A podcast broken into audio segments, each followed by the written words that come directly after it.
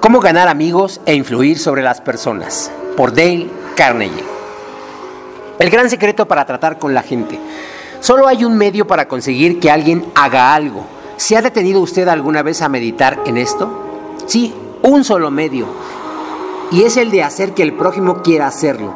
Recuerde que no hay otro medio. Es claro que usted puede hacer que un hombre quiera entregarle su reloj, poniéndole un revólver en el pecho. Puede hacer también que un empleado le preste su cooperación hasta que usted vuelva a la espalda, si amenaza con despedirlo. Puede hacer que un niño haga lo que usted quiere si empuña un látigo o lo amenaza. Pero estos métodos tan crudos tienen repercusiones muy poco deseables. La única manera de conseguir que usted haga algo es darle lo que usted quiere. ¿Qué es lo que quiere? El famoso doctor Sigmund Freud uno de los más distinguidos psicólogos del siglo XX, decía que todo lo que usted y yo hacemos surge de dos motivos, el impulso sexual y el deseo de ser grande. El profesor John Dewey, el más profundo filósofo de los Estados Unidos, formula la teoría con cierta diferencia. Dice el doctor Dewey que el impulso más profundo de la naturaleza humana es el deseo de ser importante. Recuerde esta frase, el deseo de ser importante. Es muy significativa. La va a ver muy a menudo en este libro. ¿Qué es lo que quiere usted? No muchas cosas, pero las pocas cosas que desea son anheladas con una insistencia que no admite negativas. Casi todos los adultos normales quieren, uno, la salud y la conservación de la vida. Dos, alimento. Tres, sueño. 4. Dinero y las cosas que compra el dinero. 5. Vida en el más allá. 6. Satisfacción sexual. 7. El bienestar de los hijos. Y 8. Un sentido de propia importancia. Casi todas estas necesidades se ven complacidas en la vida. Todas, en verdad, menos una.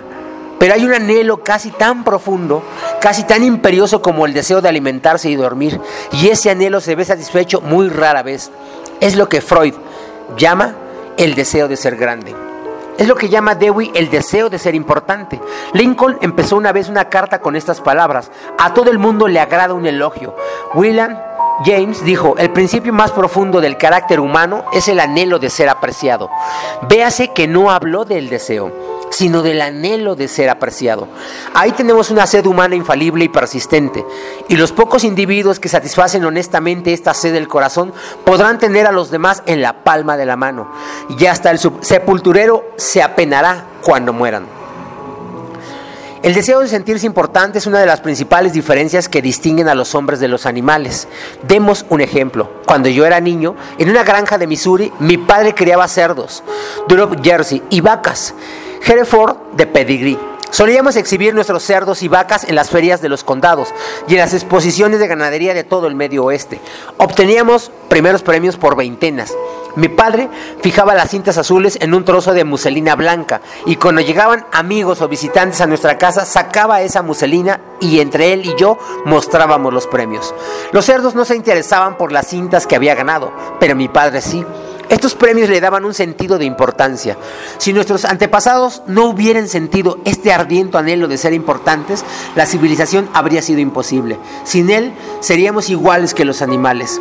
Este deseo de sentirse importante fue lo que llevó a un pobre empleado de una tienda de comestibles, un mozo sin recursos y sin educación, a estudiar unos libros de derecho que había encontrado en el fondo de un barril que, con otros restos de una casa deshecha, comprara por 50 centavos. Quizá haya oído el lector hablar de este mozo, se llamaba Lincoln. Este deseo de sentirse importante fue lo que inspiró a Dickens para escribir sus novelas inmortales. Este deseo inspiró a Sir Christopher Wren en el diseño de sus sinfonías de piedra. Este deseo hizo que Rockefeller reuniera millones y millones de dólares que jamás gastó. Y este mismo deseo hace que los hombres más ricos de cada ciudad construyan una casa demasiado amplia para sus necesidades. Este deseo hace que todos pretendamos vestir de acuerdo con la última moda, conducir el automóvil más reciente y hablar de nuestros hijos tan inteligentes. Este mismo deseo es lo que lleva a muchos jóvenes a ser pistoleros y bandoleros. Casi todos los criminales jóvenes, dice Epi Mulrooney, ex jefe de la policía de Nueva York, tienen un excesivo egoísmo y su primer pedido después de ser arrestados es que se les lleve esos perniciosos periódicos en que se los pintan como héroes. La perspectiva de cumplir una condena parece remota, en tanto el criminal puede extasiarse ante una fotografía suya que comparte las páginas en las de famosos deportistas, estrellas del cine y la televisión y políticos. Si usted me dice que satisface sus deseos de ser importante, le diré que es usted. Eso es lo que determina su carácter. Es la cosa más significativa que hay en usted. Por ejemplo, John D. Rockefeller satisfacía su deseo de importancia dando dinero para que se levantara un hospital moderno en Pekín, China, a fin de atender a millones de pobres a quienes no había visto jamás ni jamás vería. Dillinger, en cambio, se sentía importante como bandido, asaltante de bancos y asesino. Cuando los agentes federales lo perseguían, Penetró en una granja de Minnesota y exclamó, soy Dillinger. Estaba orgulloso de ser el enemigo público número uno. Si la diferencia significativa que se advierte entre Dillinger y Rockefeller es la forma en que satisfacía sus deseos de ser importantes. La historia chispea con divertidos ejemplos de personas famosas que lucharon por dar satisfacción a sus deseos de importancia. El mismo George Washington quería ser llamado su poderío, el presidente de los Estados Unidos, y Colón reclamaba el título de almirante del océano y virrey de las Indias. Catalina la Grande se negaba a abrir cartas que no estuvieran dirigidas a su majestad imperial. Y la señora de Lincoln, en la Casa Blanca, se volvió una vez hacia la señora de Grant como una tigresa y gritó, ¿cómo se atreve usted a sentarse en mi presencia sin que la haya invitado a hacerlo? Nuestros millonarios ayudaron al almirante Beer a financiar su expedición al Antártico en 1928, con la condición de que caletas y montañas heladas fuesen bautizadas con sus nombres. Y Víctor Hugo aspiraba a que la ciudad de París, nada menos, fuera rebautizada con su nombre. Hasta Shakespeare, grande entre los grandes, trató de agregar brillo a su nombre, procurándose un escudo de nobleza para su familia. Hay personas que se convierten en inválidos para obtener simpatía y atención y satisfacer así sus deseos de importancia. Por ejemplo, tomemos a la señora McKinley. Se sentía importante al obligar a su esposo, el presidente de los Estados Unidos, a descuidar importantes asuntos de Estado para reclinarse junto a su cama. Un brazo en torno a su cuerpo hasta que la hiciera dormir. Alimentaba su deseo de ser atendida insistiendo en que el presidente permaneciera con ella mientras se hacía arreglar los dientes.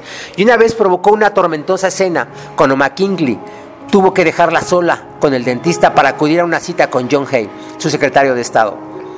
La escritora Mary Roberts Reinhardt me contaba una vez el caso de una mujer joven, inteligente, vigorosa, que quedó postrada en cama a fin de satisfacer sus deseos de sentirse importante. Un día, relata la señora Reinhardt, esta mujer se vio obligada a afrontar algo, acaso su edad y el hecho de que nunca se casaría. Contempló los años solitarios que tenía por delante y en lo poco que le quedaba por esperar. Se metió en cama y durante 10 años su anciana madre subió y bajó escaleras para cuidarla, alimentarla, atenderla en su habitación de un tercer piso. Por fin un día la madre, fatigada de tanto que hacer, enfermó y a poco murió. Durante unas semanas languideció la inválida, después se levantó, se vistió y volvió a vivir. Algunas autoridades declaran que ciertas personas pueden llegar a la demencia a fin de encontrar en sus sueños el sentido de importancia que les ha sido negado en el áspero mundo de la realidad. Hay en los hospitales de los Estados Unidos más enfermos mentales que de todas las otras enfermedades juntas. ¿Cuáles son las causas de la demencia? Nadie puede responder a una pregunta tan general, pero sabemos que ciertas enfermedades como la sífilis quebrantan y destruyen las células del cerebro y producen la demencia como resultado. En rigor de verdad, aproximadamente la mitad de todas las enfermedades mentales pueden atribuirse a causas físicas, como son las lesiones cerebrales, alcohol, toxinas. Pero la otra mitad, y esto es lo terrible, la otra mitad de la gente que pierde la cordura no sufre al parecer ninguna lesión de las células cerebrales. En las autopsias, cuando se estudian los tejidos cerebrales con los más poderosos microscopios, se les encuentra tan sanos como los de un cerebro normal. ¿Por qué enloquecen estas personas? Yo hice recientemente esta pregunta al médico jefe de uno de nuestros más importantes hospicios. Este médico que ha recibido los más altos honores y las recompensas más codiciadas por sus conocimientos sobre la demencia, me confió francamente que no sabe por qué enloquece la gente. Nadie lo sabe de seguro, pero me dijo que muchas personas que enloquecen encuentran en la demencia ese sentido de su importancia que no pudieron obtener en el mundo de la realidad.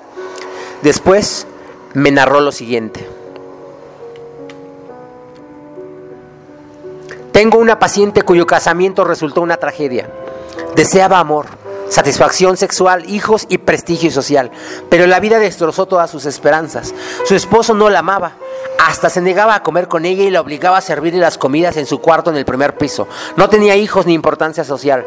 Enloqueció y en su imaginación se divorció y recuperó su nombre de soltera. Ahora cree que se ha casado con un aristócrata inglés e insiste que se llama Lady Smith. Y en cuanto a los hijos, se imagina que todas las noches da a luz a uno. Cada vez que la visito me dice, doctor, anoche tuve un bebé. La vida hizo naufragar todas las naves de sus sueños en los escollos de la realidad. Pero en las islas fantásticas llenas de sol de la demencia, todas esas naves llegan ahora al puerto con las velas desplegadas. ¿Tragedia? Pues no lo sé. Su médico me dijo, si pudiese estirar una mano y devolverle la cordura, no lo haría. Es mucho más feliz tal como está.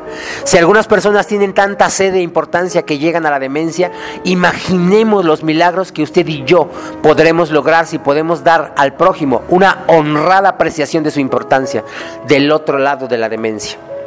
Una de las primeras personas en el mundo norteamericano de los negocios a la que se le pagó un salario anual de más de un millón de dólares, cuando no había impuesto a los ingresos y una persona que ganaba 50 dólares a la semana podía vivir muy bien, fue Charles Schwab. Andrew Carnegie lo había elegido para ser el primer presidente de la recién formada United States Steel Company en 1921, cuando Schwab tenía solo 38 años de edad.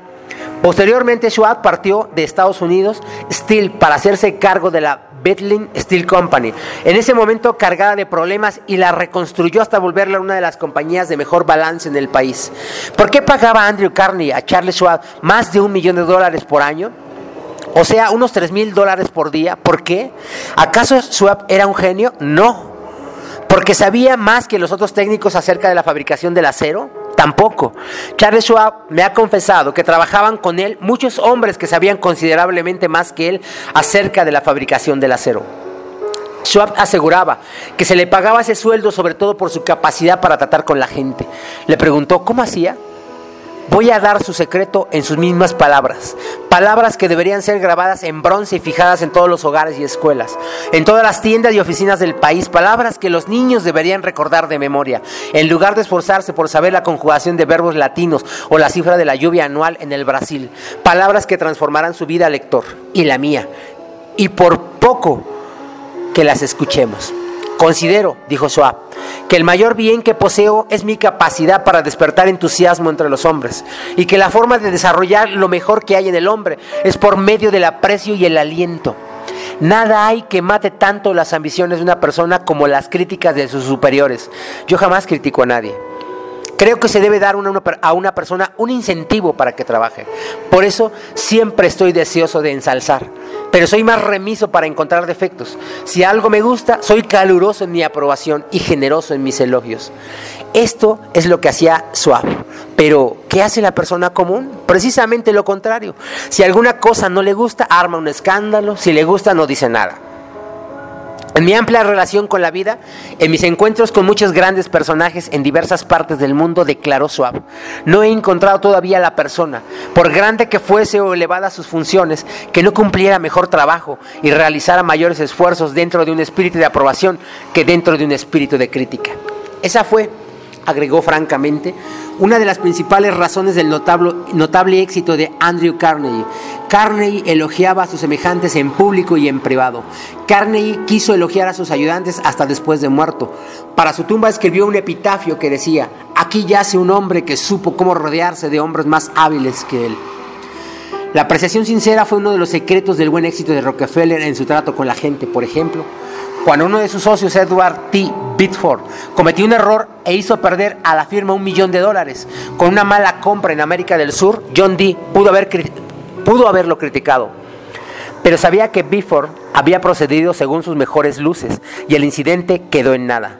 Pero Rockefeller encontró algo que elogiar. Felicitó a Bitford porque había podido salvar el 60% del dinero invertido. Espléndido, dijo Rockefeller. No siempre nos va tan bien en mi despacho. Tengo entre mis recortes una historia que sé que nunca sucedió, pero la repetiré porque ilustra una verdad. Según esta fantasía, una mujer granjera, al terminar de una dura jornada de labor, puso en los platos de los hombres de la casa nada más que heno. Cuando ellos indignados le preguntaron si se había vuelto loca, ella replicó, ¿y cómo iba a saber que se darían cuenta? Hace 20 años que cocino para ustedes y en todo ese tiempo nunca me dieron a entender que lo que comían no era heno. Hace unos años se hizo un estudio sociológico entre esposas que habían abandonado sus hogares. ¿Y cuál creen que fue la razón principal que dieron para haber tomado su decisión? Falta de aprecio. Si se hiciera un estudio similar entre maridos que han huido de sus casas, creo que se llegaría a la misma conclusión. Con frecuencia damos tan por sentada la presencia de nuestro cónyuge que nunca le manifestamos nuestro aprecio. Un miembro de una de nuestras clases nos habló de un pedido que le había hecho a su esposa. Ella y un grupo de mujeres de su parroquia habían iniciado un programa de automejoramiento. Le pidió a su marido que la ayudara haciéndole una lista de seis cosas que creyera que ella podía hacer para ser una mejor esposa. Nos dijo el pedido me sorprendió. Francamente, me habría sido fácil enumerar seis cosas que me habría gustado ver cambiar en ella. Y estoy seguro de que ella podría haber hecho una lista de un millar de cosas que querría que cambiara en mí. Pero no lo hice. Le dije, déjame pensarlo y te daré una respuesta mañana. Al día siguiente me levanté muy temprano y llamé al florista y le pedí que le mandara seis rosas rojas a mi esposa con una nota diciendo, no se me ocurren seis cosas que querría que cambies. Te amo tal como eres. Cuando llegué a casa esa tarde, ¿quién creen que me recibió en la puerta? Exacto, mi esposa. Estaba al borde de las lágrimas. No necesito decir que me felicité por no haberla criticado como me lo había pedido. El domingo siguiente en la iglesia, después de que ella hubo informado del resultado de su tarea, varias mujeres del grupo se me acercaron y me dijeron, fue el gesto más tierno del que tenga noticias. Entonces comprendí cuál era el poder del aprecio. Florence Sixfield, el más espectacular de los empresarios teatrales que ha habido jamás en Broadway, conquistó su reputación gracias a su sutil habilidad para glorificar a la joven norteamericana. Una vez tras otra, elegía a alguna joven en quien nadie se fijaba y la transformaba en el escenario en una resplandeciente visión de misterio y seducción. Como conocía el valor del aprecio y la confianza, hacía que las mujeres se sintieran bellas por el solo poder de su galantería y su consideración. Era además un hombre práctico. Aumentó el sueldo de las coristas desde 30 dólares por semana hasta una cifra que a veces llegaba a 175. Y también era caballeresco. En las noches de estreno en el Follies enviaba telegramas a las estrellas del reparto y hermosas rosas a todas las chicas del coro. Yo sucumbí una vez a la moda del ayuno y pasé seis días y sus noches sin comer. No fue difícil. Tenía menos hambre al fin del sexto día que al fin del segundo. Pero yo y usted conocemos personas que pensarían haber cometido un crimen si dejaran a sus familias o sus empleados seis días sin comer. Pero los dejan estar seis días y seis semanas y a veces 60 años sin darles jamás una muestra calurosa de esa apreciación que anhelan, casi tanto como anhelan el alimento. Cuando Alfred Lund uno de los grandes actores de su época, desempeñó el papel principal de Reunión de Viena, declaró, nada hay que yo necesite tanto como alimento para mi propia estima. Alimentamos los cuerpos de nuestros hijos y amigos y empleados, pero muy raras veces alimentamos su propia estima. Les damos carne y papas para que tengan energía, pero descuidamos darles amables palabras de aprecio que cantarían durante años en su recuerdo. Paul Harvey, una de sus transmisiones radiales, el resto de la historia, Cuenta como una apreciación sincera puede cambiar la vida de una persona. Contó que años atrás un maestro de Detroit le, pidió a Steve Morris que lo ayudara a encontrar un ratoncito que se le había escapado en el aula de clases. El maestro apreciaba el hecho de que la naturaleza le había dado a Stevie algo que ningún otro alumno tenía. La naturaleza le había dado a Stevie un notable par de oídos para compensar la ceguera de sus ojos. Pero esta fue la primera ocasión en que Stevie sintió que apreciaba la fineza de su oído. Ahora, años después, dice que ese acto de aprecio fue el comienzo de una nueva vida. Desde aquel entonces desarrolló su don del oído hasta volverse bajo el nombre artístico de Stevie Wonder, uno de los grandes músicos populares de la década de los 70. Algunos lectores están diciendo ahora mismo al leer estas líneas cosas viejas, elogios, adulación, ya he hecho la prueba, no da resultado, al menos con personas inteligentes. Es claro que la adulación no da resultado con la gente que discierne, es algo hueco, egoísta y poco sincero. Su empleo debe conducir al fracaso y así ocurre generalmente. Aunque no faltan personas tan hambrientas, tan sedientas de que se les muestre aprecio, que tragan cualquier cosa. Así que como hombre hambriento pueden comer hierbas y lombrices. Hasta la reina Victoria era susceptible de la adulación. El primer ministro Benjamín Disraeli confesó que cuando trataba con la reina empleaba abundantemente esa adulación. Pero Disraeli era uno de los hombres más corteses, diestros y capaces que han gobernado jamás el extenso imperio británico. Era un genio lo que para él daba resultados quizá no lo dé para usted o para mí. A la larga la adulación hace más mal que bien. La adulación es falsa y como el dinero falso nos pone eventualmente en aprietos si queremos hacerla circular. La diferencia entre la apreciación y la adulación es muy sencilla. Una es sincera y la otra no. No procede del corazón y la otra sale de la boca. Una es altruista, la otra es egoísta. Una despierta la admiración universal y la otra es universalmente condenada. Hace poco vi un busto del general Obregón en el Palacio de Chapultepec, en México. Bajo el busto están grabadas estas sabias palabras de la filosofía del general Obregón. No temas a los enemigos que te atacan, teme a los amigos que te adulan. No, no, no, no recomiendo la adulación. Lejos de ello, hablo de una nueva forma de vivir. Remítanse Permítanse repetirlo. Hablo de una nueva forma de vivir. El rey Jorge V tenía un juego de seis máximas en las paredes de su estudio en el Palacio de Buckingham. Una de sus, esas máximas rezaba, enséñame a no hacer ni recibir elogios baratos. Eso es la adulación, elogio barato. Una vez leí una definición de la adulación que vale la pena reproducir. Adular es decir a la otra persona lo que se piensa de uno mismo. Emplea el lenguaje que quieras, dijo Ralph Waldo Emerson, y nunca podrás expresar sino lo que eres. Si lo que debiéramos hacer fuera solo emplear la adulación, el mundo entero aprendería a hacerlo enseguida y todos seríamos peritos en relaciones humanas. Cuando no estamos dedicados a pensar acerca de algún problema específico, solemos pasar el 95% de nuestro tiempo pensando en nosotros mismos. Pero si dejamos de pensar en nosotros mismos por un rato y comenzamos a pensar en las buenas cualidades del prójimo, no tendremos que recurrir a la adulación, tan barata y tan falsa que se le conoce apenas sale de los labios. Una de las virtudes más descuidadas de nuestra existencia cotidiana es la apreciación. De un modo u otro, descuidamos elogiar a nuestro hijo o hija cuando trae una buena nota de la escuela. Y rara vez alentamos a nuestros hijos cuando logran hornear una torta o construir una, una, casita para pájaros. Nada les agrada más a los niños que esta especie de interés y aprobación de sus padres. La próxima vez que usted disfrute de una buena cena en su club, mándele sus felicitaciones al chef. Cuando un vendedor fatigado le muestre su cortesía inusual, no deje de agradecerla.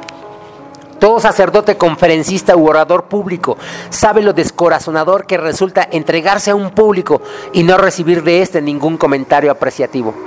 Y lo que se aplica a profesionales se aplica doblemente a obreros en oficinas, negocios y talleres, y entre nuestras familias y amigos. En nuestras relaciones e interpersonales nunca deberíamos olvidar que todos nuestros interlocutores son seres humanos, y como tales hambrientos de apreciación, en la ternura legal que disfrutan todas las almas.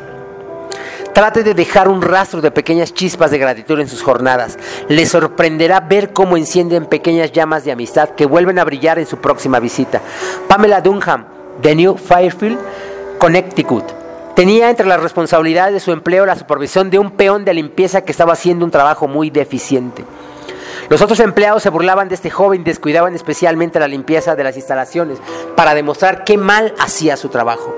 Las cosas habían llegado a un punto en que había empezado a perderse tiempo productivo. Pamela probó varios modos de motivar a esta persona sin éxito. Notó que en una ocasión hizo especialmente bien su trabajo. Entonces lo elogió en presencia de otra gente. A partir de ahí el trabajo empezó a mejorar y muy pronto el joven cumplía eficientemente con sus tareas. Hoy día hace un excelente trabajo y recibe el aprecio y reconocimiento que merece. La apreciación honesta logró resultados allí donde la crítica y el ridículo habían fallado. Herir a la gente no solo no la cambia, sino que es una tarea que nadie nos agradecerá. Hay un viejo dicho que yo he escrito en una hoja y pegado en el espejo del baño donde lo veo todos los días. Pasaré una sola vez por este camino, de modo que cualquier bien que pueda hacer o cualquier cortesía que pueda tener para cualquier ser humano, que sea ahora. No la dejaré para mañana ni la olvidaré porque nunca más volveré a pasar por aquí. Emerson dijo, todo hombre que conozco es superior a mí en algún sentido. En ese sentido, aprendo de él. Si así sucedía con Emerson, ¿no es probable que lo mismo sean cien veces más cierto en su caso o en el mío? Dejemos de pensar en nuestras realizaciones y nuestras necesidades. Tratemos de pensar en las buenas cualidades de la otra persona. Olvidemos entonces la adulación. Demos prueba de una apreciación honrada, sincera de esas cualidades. Seamos calurosos en la aprobación y generosos en el elogio. Y la gente acogerá con cariño nuestras palabras y las atesorará y las repetirá toda una vida, años después de haberlas olvidado nosotros. Regla número dos, demuestre aprecio honrado y sincero.